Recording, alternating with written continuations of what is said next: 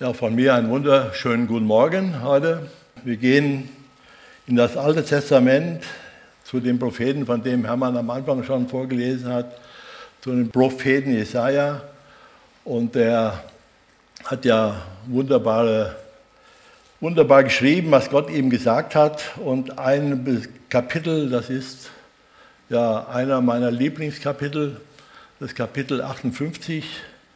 Das ist für mich ein wunderbares, herrliches Kapitel und äh, ja, das hat mich im Leben auch geprägt und äh, ja, das wird so ein bisschen auch zum Schluss dann auch ein bisschen zeugnishaft dazu werden, zu diesem, zu diesem Text. Jesaja wurde von Gott berufen, seinem Volk das Heil zu verkünden ich sollte voraussagen, Jesaja hat vorausgesagt, dass das kommende Heil, die Erlösung, ja kommen wird. An vielen Stellen im Jesaja, äh, im Jesaja lesen wir, wie er von Jesus Christus spricht, von ihm spricht als den Erlöser, der uns erlöst, aber der für diese Erlösung die wir in Anspruch nehmen dürfen, viel erduldet, viel erleidet. Der Gottesknecht, der viel erleiden muss, der für uns ans Kreuz gegangen ist. Auch das schreibt er. Er schreibt von dem Verfall, warnt die Israeliten vor Verfall seines, dem, des Volkes, aber er spricht auch von der Wiederherstellung und von der Erlösung. Und er spricht nicht nur von der Erlösung des Volkes Israels, sondern er spricht auch von der Rettung, von der Erlösung der Heiden. Und in dem Kapitel, was wir heute angucken wollen, in Kapitel 58 lesen wir, dass Gott die Initiative ergreift, um sein Volk wieder auf den rechten Weg zu führen.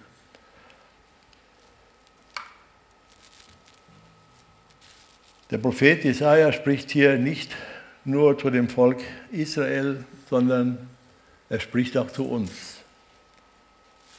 Denn er verkündigt Gottes Wort. Auch wenn das Wort erstmal ja in erster Linie dem damaligen Volk Israel galt. Damals, als Gott direkt gesprochen hat zu seinem Volk. Aber auch wir können heute davon lernen und uns gilt das Wort in gleicher Weise. Ich bete nochmal. Danke, Jesus Christus, für dein Wort. Danke dir, dass wir dein Wort haben dürfen. Dass wir sehen dürfen, wie du mit deinem Volk gelebt hast, wie du mit deinem Volk umgegangen bist, wie du es geliebt hast und wie du es ja herausgeführt hast aus der Versklavung, wie du ihm Freiheit geschenkt hast und wir lesen auch, wie es dann ja von dir abgefallen ist und wie du es immer wieder versucht hast, in deiner Güte und Gnade zu dir zu ziehen. Und danke dir für all die Barmherzigkeit und die Güte, die du deinem Volk hast widerfahren lassen. Und da dürfen wir auch wissen, dass wir diese Güte, diese Barmherzigkeit von dir auch erfahren durften, Herr.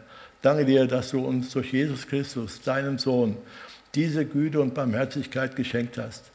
Danke, dass wir mit dir leben dürfen. Danke, dass wir dein Wort haben dürfen, dass wir daraus lernen dürfen und dass wir ja, daraus lernen dürfen, wie du, was du willst, wie wir leben sollen, Herr.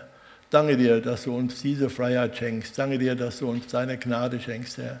Wir haben dich lieb. Danke dir, dass du gegenwärtig bist und dass du segnen wirst heute, Herr. Danke dir dafür. Amen.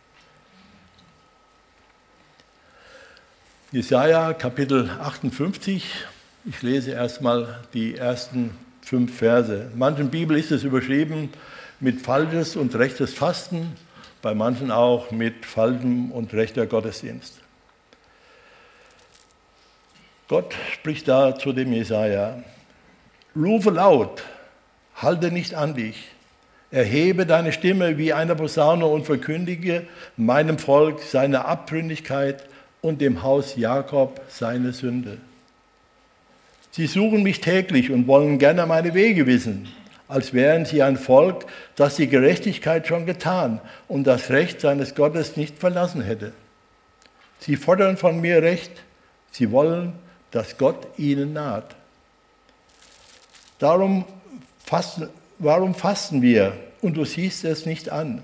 Warum kasteien wir unseren Leib und du willst nicht wissen? Siehe, an dem Tag, da ihr fastet, geht ihr doch euren Geschäften nach und betrügt alle eure Arbeiter. Siehe, wenn ihr fastet, hadert und zankt ihr und schlagt mit gottloser Faust rein. Ihr sollt nicht so fasten, wie ihr jetzt tut, wenn eure Stimme in der Höhe gehört, gehört werden soll. Soll das ein Fasten sein, an dem ich gefallen habe? Ein Tag, an dem man sich kasteit und seinen Kopf hängen lässt? Wie Schilf und im, äh, seinen Kopf hängen lässt wie Schilf und im Sack und Asche sich bettet? Wollt ihr das ein Fasten nennen und einen Tag, an dem der Herr wohlgefallen hat? Die Menschen, an die Jesaja dieses Wort richtet, waren keine Heiden. Es waren Fromme. Es war Gottes Volk. Sie gehörten zu Gott. Sie wussten von Gott. Sie hatten seine Gebote. Sie hatten seine Satzungen. Und sie wussten auch, was Gott von ihnen erwartete. Äußerlich taten sie so, wie sie es immer getan haben, äh, was Gott so gesagt hatte, was er von ihnen wollte. Wie gesagt, die kamen zusammen, wie wir gelesen haben. Sie fasteten, das war auch immer ein besonderes Zeichen der Frömmigkeit bei den Juden, wenn sie gefastet haben. Dann haben sie ja, sich dementsprechend gekleidet und sind traurig einhergegangen, damit ja alle Welt sieht, dass sie fasten und äh, haben ein, äh, ja, ein trauriges Gesicht gemacht und äh, haben gejammert, aber ihr Herz war ganz anders.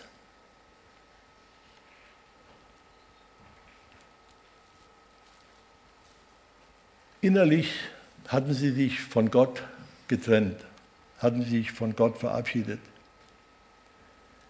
Ihr Gottesdienst und ihre Feiern, ihre Feste, ihr Fasten waren nur noch Worthülsen. Sie hatten nur den Klang des Wortes, aber die Bedeutung, die das Wort hat, Gottesdienst, war überhaupt nicht mehr vorhanden. Das war weg. Gott war nicht mehr in ihrer Mitte. Durch das Fasten wollten die Juden ja den göttlichen Zorn besänftigen und sich mit Gott versöhnen. Aber das ging nicht. Sie konnten Gott nicht besänftigen, sie konnten sich auch nicht mit Gott versöhnen, weil ihr Fasten nicht aufrichtig war.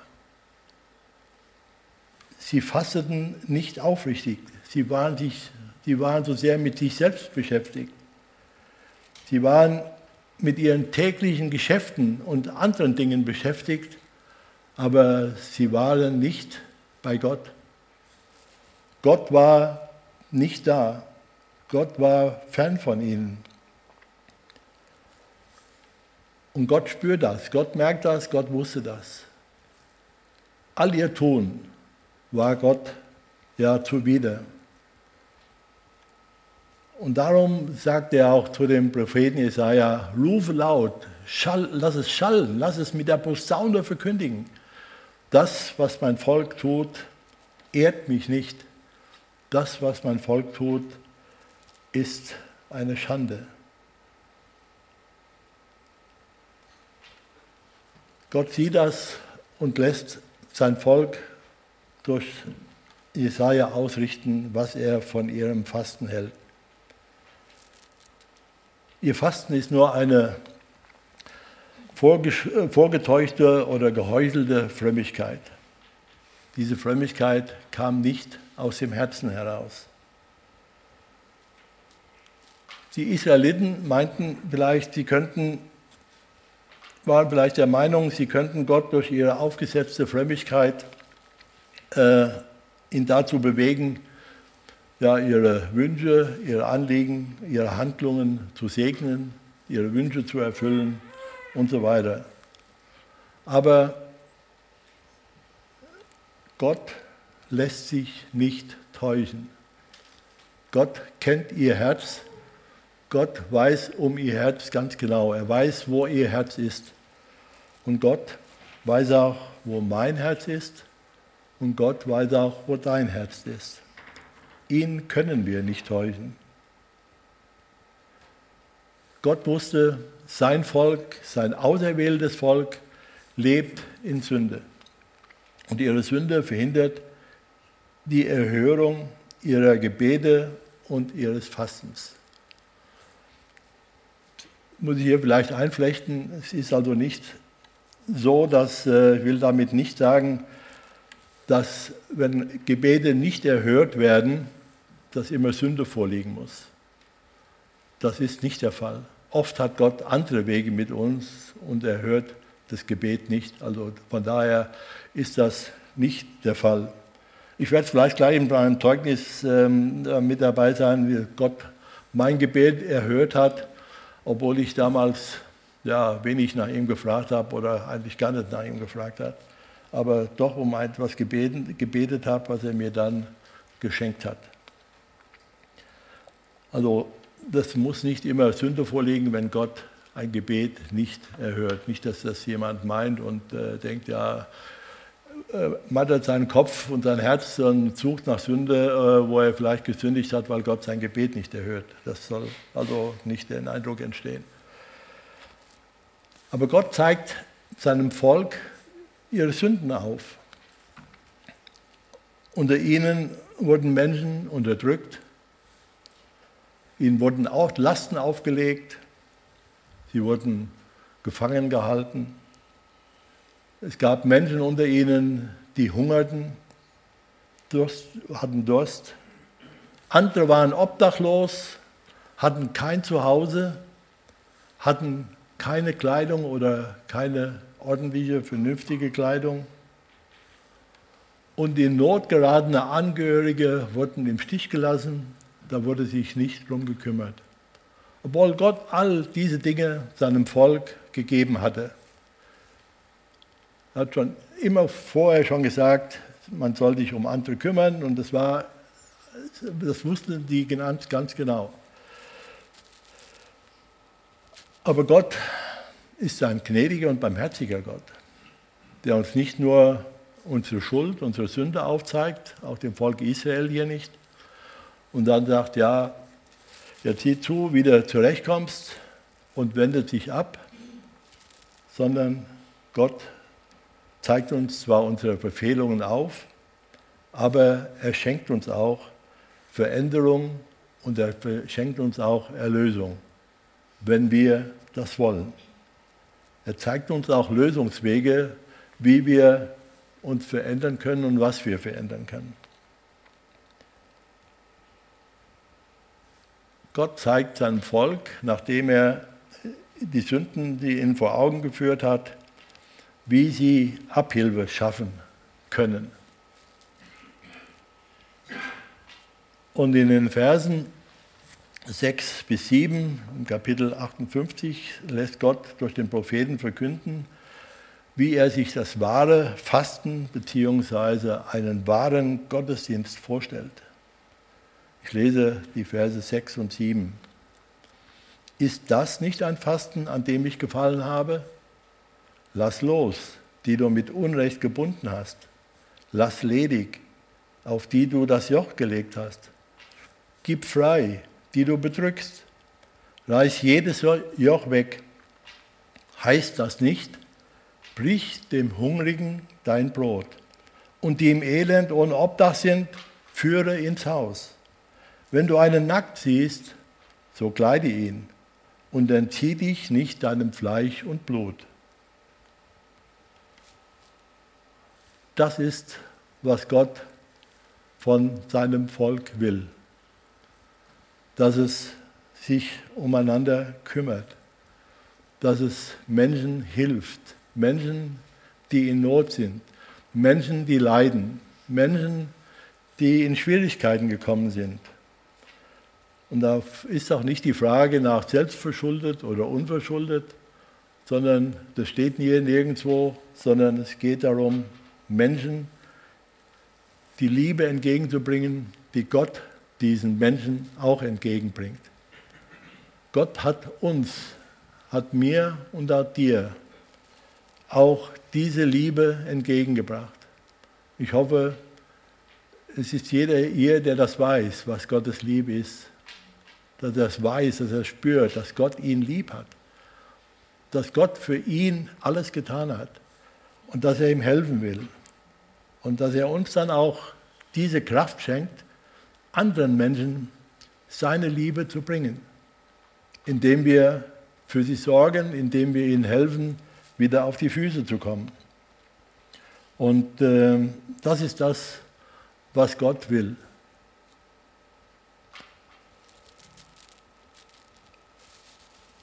Und in den Schöne dabei ist, wenn wir den Willen Gottes tun, auch für das Volk, dann hat Gott für sie Verheißungen. Gott hat Segnungen für uns Menschen. Und in den Versen 8 und 9a, da kommt, es zu, kommt Gott zu diesen Verheißungen und Segnungen, die er gerne gibt.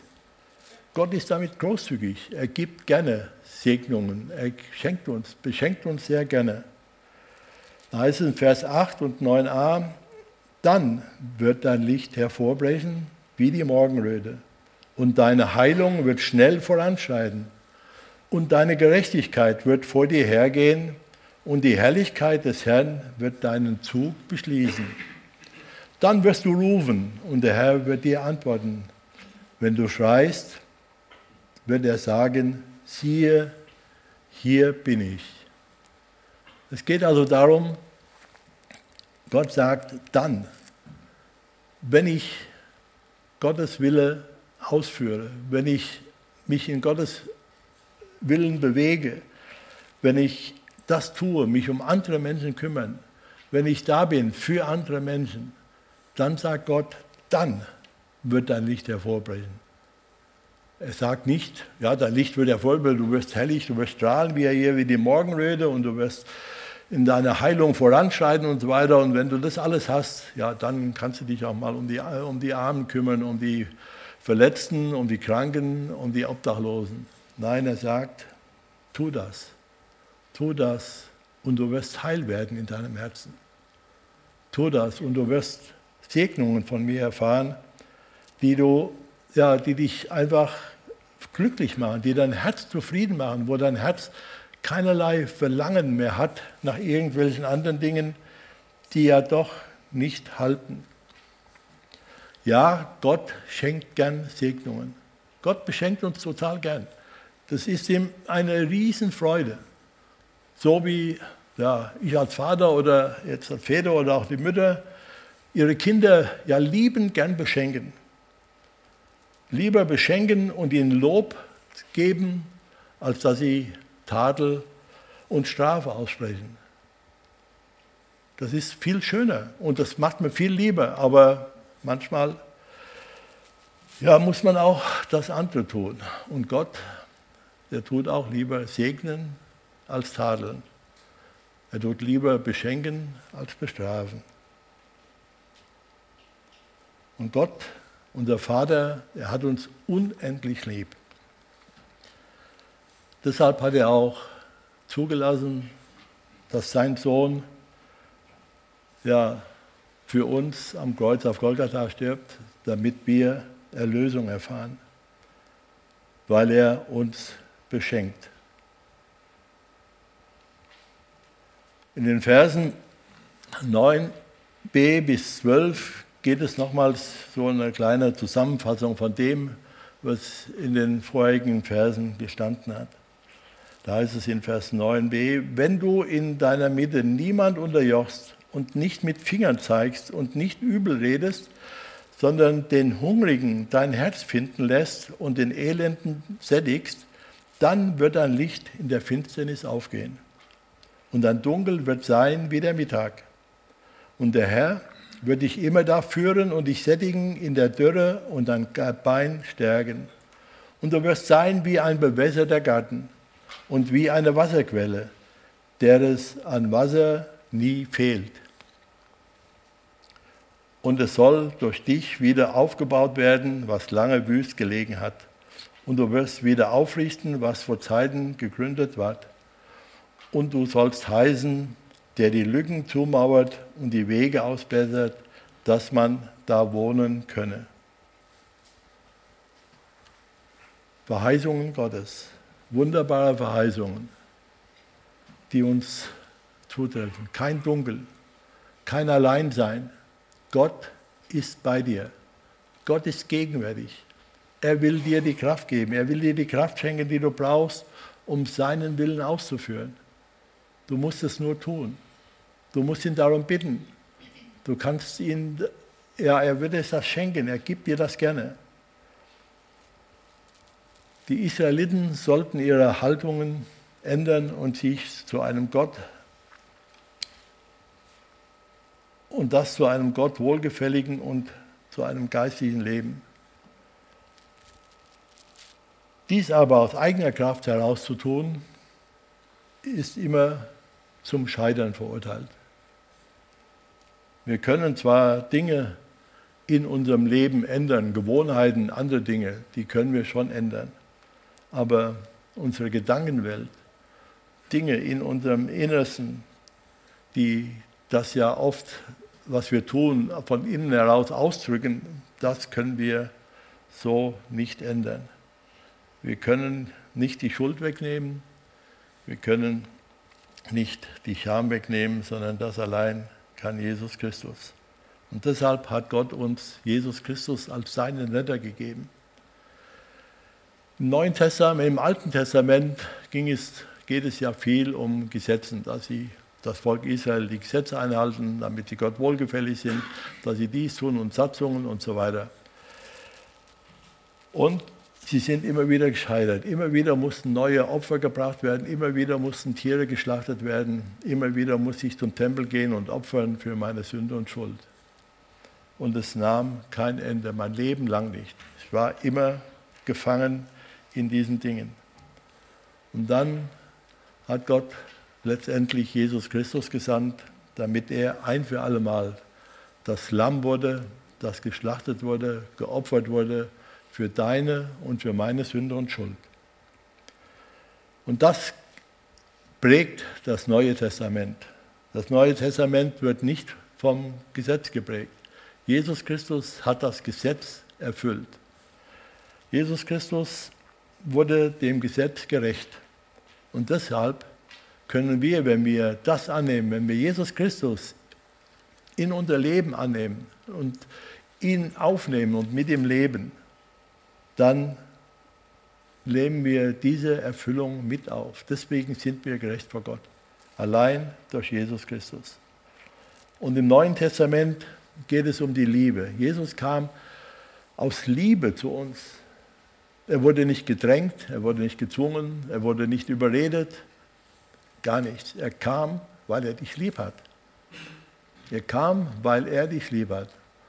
Und wenn ich an mich denke, dann wundert es mich schon, dass er mich lieb hat.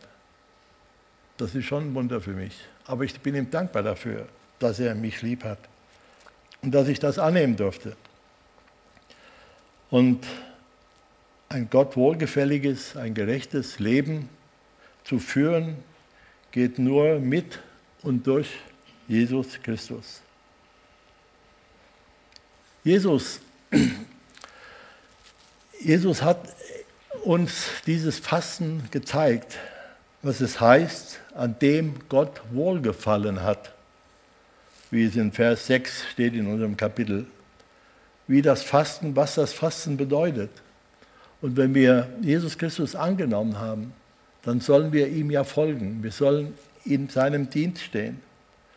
Und äh, in Lukas 9, Vers 23, da heißt es, und zu allen sagt er, wenn jemand mein Jünger sein will, dann muss er sich selbst verleugnen und muss täglich sein Kreuz aufnehmen und mir folgen. Jesus folgen. Das heißt, ich muss auf Jesus schauen. Ich muss sehen, wie er gelebt hat, was er ge getan hat. Ich hatte früher mal einen Bildschirmschoner auf dem Computer, äh, war Psalm 32, Vers 8, da stand, ich will dich mit meinen Augen leiden. Wenn Gott sagt, ich will dich mit meinen Augen leiden, dann ist es wichtig für mich, dass ich Gott in die Augen schaue, dass ich ihn ansehe. Sonst kann, ich ja nicht, kann er mich ja nicht mit seinen Augen leiden. Wenn ich woanders hingucke, da hingucke, da hingucke, dann weiß ich ja gar nicht, was er will. Ich weiß nicht, ob er die Erfahrung gemacht hat. Bei meinen Kindern habe ich die Erfahrung gemacht, je nachdem, welche Situation war, und ich sah die an, da brauchte ich gar nichts zu sagen. Da war alles gesprochen. Da war alles klar. Da wussten sie, das ist jetzt, das ist jetzt gesagt, obwohl kein Wort gefallen ist. Aber das heißt mit den Augen leiden. Und so will Gott uns mit den Augen leiden. Das kann sagen wir, im Negativen sein, es kann aber auch bejahend sein und vorteilhaft sein. Je nachdem, wie ich mein Kind angucke, dann wird es ermutigt und erstärkt und freut sich, dass ich ihm so mutig äh, ermutige, ohne ein Wort zu sagen. Aber manchmal hat es auch so, dass man auch was sagen oder nichts, aber was sagen muss mit den Augen, wo es heißt, jetzt muss ich langsam runterkommen, dann langsam runterfahren und äh, jetzt muss ich damit aufhören. Dann wissen die genau Bescheid. Und das ist auch wichtig für uns, dass wir Gott anschauen dass wir in Gottes Augen hineinschauen, damit wir wissen, was er von uns will, was er, dass du weißt, was willst du von mir, Gott? Was soll ich für dich tun? Wie kann ich dir danken? Und äh, dann müssen wir auf Jesus schauen. Und Jesus, was hat Jesus getan, als er auf dieser Erde war? Er hat viele Kranke geheilt, viele Menschen gesund gemacht. Jesus gab den Menschen zu essen, zu trinken. Lukas 9, Vers 13, da heißt es auch, gebt, sagt er zu seinen Jüngern, gebt ihr ihnen zu essen. Als 5000 Männer vor ihm saßen, plus Frauen, Kinder. Und ich sagte, ja, wir haben nur fünf Brot und zwei Viecher. Herr, unmöglich, unmöglich. Aber Gott sagt, gebt ihr ihnen zu essen. Und was geschah? Es wurden alle satt, weil sie auf Jesus geschaut haben. Jesus hat gesegnet. Jesus hatte keinen Platz, wo er sein Haupt hinlegen konnte. Jesus nahm sich der Kinder an. Jesus hatte auch kein Einkommen. Jesus suchte das Gespräch mit den Menschen, zum Beispiel mit der Samariterin am Jakobsbrunnen. Jesus schenkte gebundenen Menschen Freiheit, zum Beispiel in Gesarena und viele, viele andere Dinge. Das hat er nicht nur einmal getan, sondern das hat er oft getan, um den, seinen Jüngern und uns heute zu zeigen, dass er die Macht hat, dass er die Kraft hat und dass wir nach ihm, auf ihn sehen sollen und dass wir es ihm gleich tun sollen.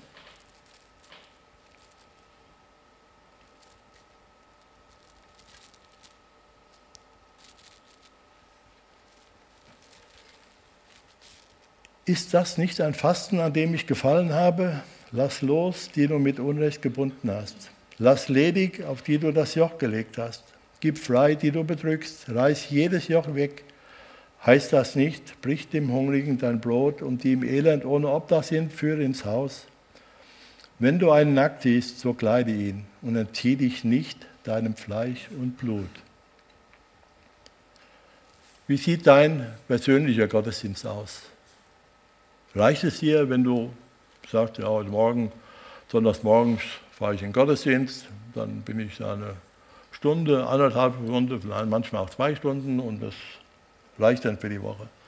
Vielleicht ab und zu mal Kalenderblatt lesen oder auch mal in der Bibel lesen. Und wenn die Kollekte eingesammelt wird, dann lege ich auch ab und zu mal was rein. Ist das dein Gottesdienst? Beschäftigst du dich sonst dann nur ja, mit den Dingen des Lebens? Wie kann ich ja, mehr verdienen? Was muss ich tun, um im Verdienst zu steigen? Wo kann ich mehr Verantwortung übernehmen, damit ich mehr Geld kriege? Und wenn ich mehr Verantwortung übernehme, wird auch meine Arbeitszeit automatisch höher. Das ist einfach so. Dann habe ich weniger Zeit für Gott unterwegs zu sein, in der Gemeinde zu sein. Ich will das alles, alles nicht alles jetzt hier ähm, sagen, dass man das nicht kann und nicht darf und nicht soll. Aber geht es da in erster Linie bei dir um dein persönliches Wohl, um dein Haus, dein Auto, dein Urlaub, deine Kleidung, all diese Dinge? Oder ist es Gott zu dienen? Und ich persönlich muss sagen, mein Gottesdienst war lange Jahre so, dass ich nicht groß gefragt habe, was Gott will. Ich bin im christlichen Elternhaus groß geworden und habe mich dann mit 13 Jahren, habe ich mich ja, in der Kinderwoche, habe ich mich für Jesus entschieden. Habe das ganz klar gespürt und gemerkt, ich brauche Jesus. Und dann habe ich mich entschieden, war auch ganz froh. Aber wie das so ist, mit der Zeit, dann Freunde, Schulfreunde und dann auch also Schule mit 14 in die Lehre. Ja, und dann kommt man dann abends weg und dann hat man auch ein bisschen Geld in der Tasche gehabt und dann hat man auch gesehen, ja, die anderen leben ja auch so und dann hat man das auch gewollt und dann ist man damit und das Leben ja, veränderte sich kamen Dinge hinzu, ja, die man dachte, die müssten wir erlebt haben und äh, da müssen wir mitgemacht haben. Und ja, und das andere, das war ja auch, das hat man ja auch gemacht. Das war jetzt nicht mit Zwang, ich bin nicht mit gezwungen worden, in die Gemeinde zu gehen. Dann, als ich so Jugendlicher war, das habe ich freiwillig gemacht. Ich habe auch im Chor mitgesungen, sogar in zwei Chören. Und äh, das war alles gut und äh, ja, konnte man alles tun. Auch wenn man oft sonntagsabends, wenn der Gemischtechor war, eine Alkoholfahne hatte, aber das war ja, das ging alles. Das ging alles. Ja, und so habe ich ja, lange Zeit gelebt, beiden Seiten. Und habe festgestellt dann irgendwann, ja, ich bin der Elenden unter allen. Ich kann mich nicht in der Welt freuen, weil ich wusste, da ist Gott, da ist Jesus. Das geht nicht. Ich kann das nicht alles mitmachen, was die Welt macht. Das wusste ich schon, aber einiges habe ich schon mitgemacht. Das geht nicht. Also war die Freude da gedämpft.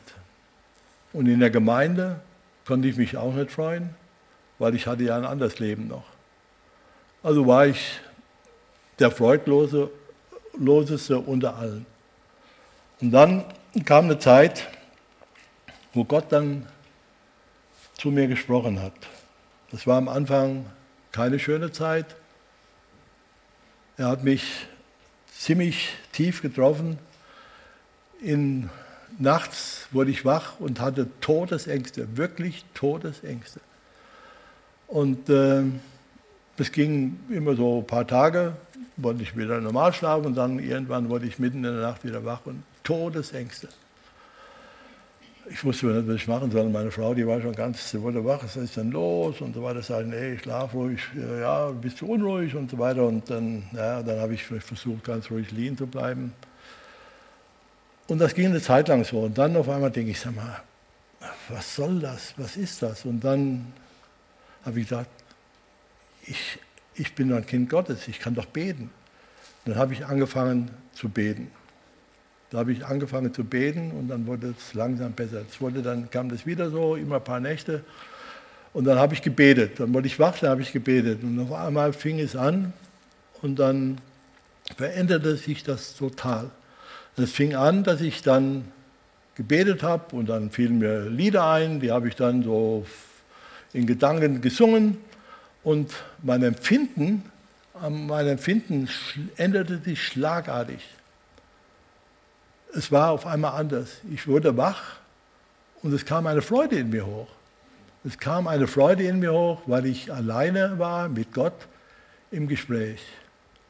Ich habe ihm alles gesagt, was mir auf dem Herzen lag. Ich habe um Vergebung meiner Sünde gebeten. Ich habe ihm, ich habe ihm versprochen, ihm zu dienen und habe ihm gedankt für alles. Und es war wunderbar. Und ja, und ein Abend, eine Nacht war besonders schön. Da habe ich mich schon auf die nächste Nacht gefreut, aber es kam keine mehr, es war vorbei. Ich durfte wieder durchschlafen. Aber es hat mein Leben verändert. ich habe dann gemerkt, ich muss etwas tun. Und ich wusste, Gott schenkt mir die Kraft dazu.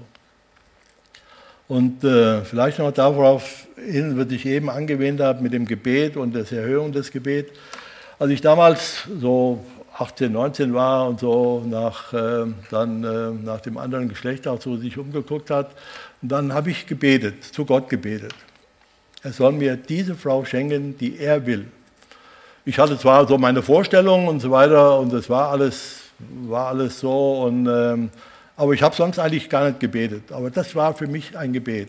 Gebet, Gott soll mir diese Frau schenken, die er will. Und er hat mir diese Frau geschenkt. Wir sind jetzt über 51 Jahre verheiratet und das ist wunderbar. Er hat die beste Frau mir gegeben, die für mich da war. Ich weiß, ihr habt auch alle die besten Frauen.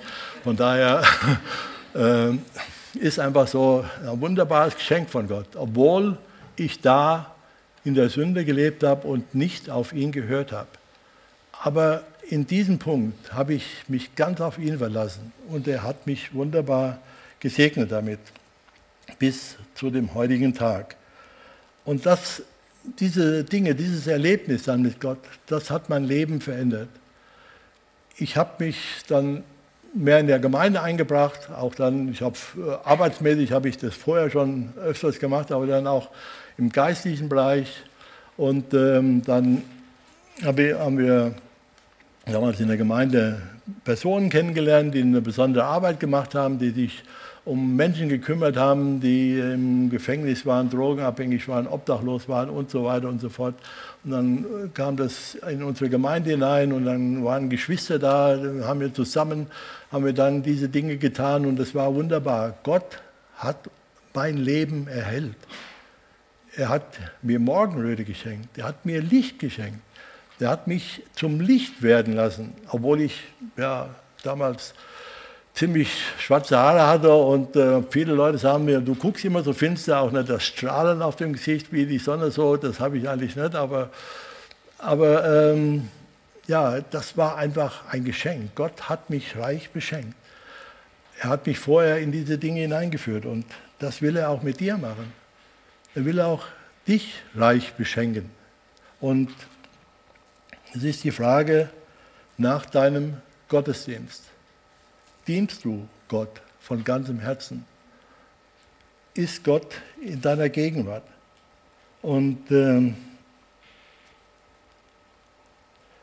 wenn das nicht so ist, lass dich von Gott verändern.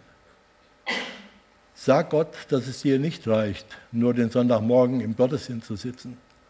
Sag Gott, dass du mit ihm unterwegs sein willst, dass du etwas mit ihm erleben willst. Viele denken, viele Christen äh, höre ich so da, ja, so ah, passiert nichts, nichts los, Christen. Täuscht euch nicht, wenn ihr mit Gott lebt, geht es ab wie auf der Achterbahn. Das ist einfach ein interessantes Leben, ein gutes Leben. Gott schenkt dir ein reiches Leben. Darauf darfst du dich freuen. Jeder einer wird unterschiedlich äh, wird unterschiedliche Dinge haben und auch unterschiedliche Dinge erleben. Aber Gott wird dich reich beschenken. Das macht er, das macht er total gern. Und deshalb bitte Gott, dass er dein Leben verändert. Gott hat hier auch nicht zu Heiden gesprochen. Er hat zu Menschen, zu Frommen gesprochen. Und ich hoffe, dass hier heute kein Heide ist. Oder wenn jemand zuhören sollte oder hier sein sollte, der Jesus Christus noch nicht im Herzen hat, dann will ich ihn bitten, ihn aufzunehmen, auf ihn zuzugehen, auf Jesus zuzugehen. Sag, Jesus, was muss ich tun? Was muss ich tun, um das zu erleben? Und dann kann er anfangen der Apostelgeschichte lesen, als sie vielen Menschen gefragt haben, was sollen wir tun? Und wie Paulus, wie Petrus dann geantwortet hat, was sie tun sollen. Das ist einfach wichtig, dass wir Gott fragen, was wir tun sollen. Weil wir werden irgendwann vor Gott stehen und dann werden wir gefragt. Oder dann sagt Jesus uns, was wir getan haben. Können wir nachlesen, Matthäus 25, ab Vers 31. Da heißt es dann, ich bin hungrig gewesen, du hast mir aber nichts zu essen gegeben. Ich war nackt, du hast mich nicht gekleidet. Ich bin im Gefängnis gewesen, du hast mich nicht besucht und so weiter. Und zu den anderen sagt er, geht hin, ihr Gesegneten. Ihr habt mir zu essen gegeben. Wie, wann, wo haben wir das getan? Fragen sie dann. Ja, was ihr dem Kleinsten, dem Geringsten unter euch getan habt, das habt ihr mir getan.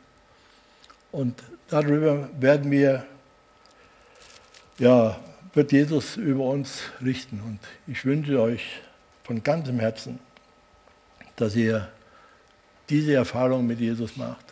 Ich weiß, viele haben das schon gemacht und machen das auch immer wieder, da bin ich auch froh drum. Und es ist auch schön, auch das zusammen mit Geschwistern zu tun. Aber vielleicht ist der eine oder andere dabei, der da noch Potenzial hat. Und lasst euch das beschenken von Gott. Gott ist da. Er ist hier in unserer Mitte. Und das dürfen wir auch feiern heute. Wir wollen auch heute das Abendmahl feiern. Wir dürfen daran denken, was Jesus für dich und für mich getan hat. Und wir wollen gleich das Abendmahl haben. Wir werden noch ein Lied singen, dann werden die Ordner das Abendmahl austeilen. Und wir behalten es in der Hand. Wir nehmen es dann gemeinsam. Der Hermann wird uns darin leiden. Und ähm, jeder, der ein Leben mit Jesus Christus lebt, ja, ist herzlich dazu eingeladen, an dem Abendmahl teilzunehmen. Danke, Jesus Christus, für deine Liebe. Danke dir, dass wir das Abendmahl feiern dürfen, dass du für uns am Kreuz auf Golgatha gestorben bist, dass du dein Leben geopfert hast, damit wir leben dürfen. Danke dir für deine große Güte. Danke dir für deine Barmherzigkeit und deine Liebe. Danke dir, dass du uns so unendlich liebst, Herr. Wir preisen dich und wir wollen dir die Ehre geben, unserem lieben Herrn. Amen.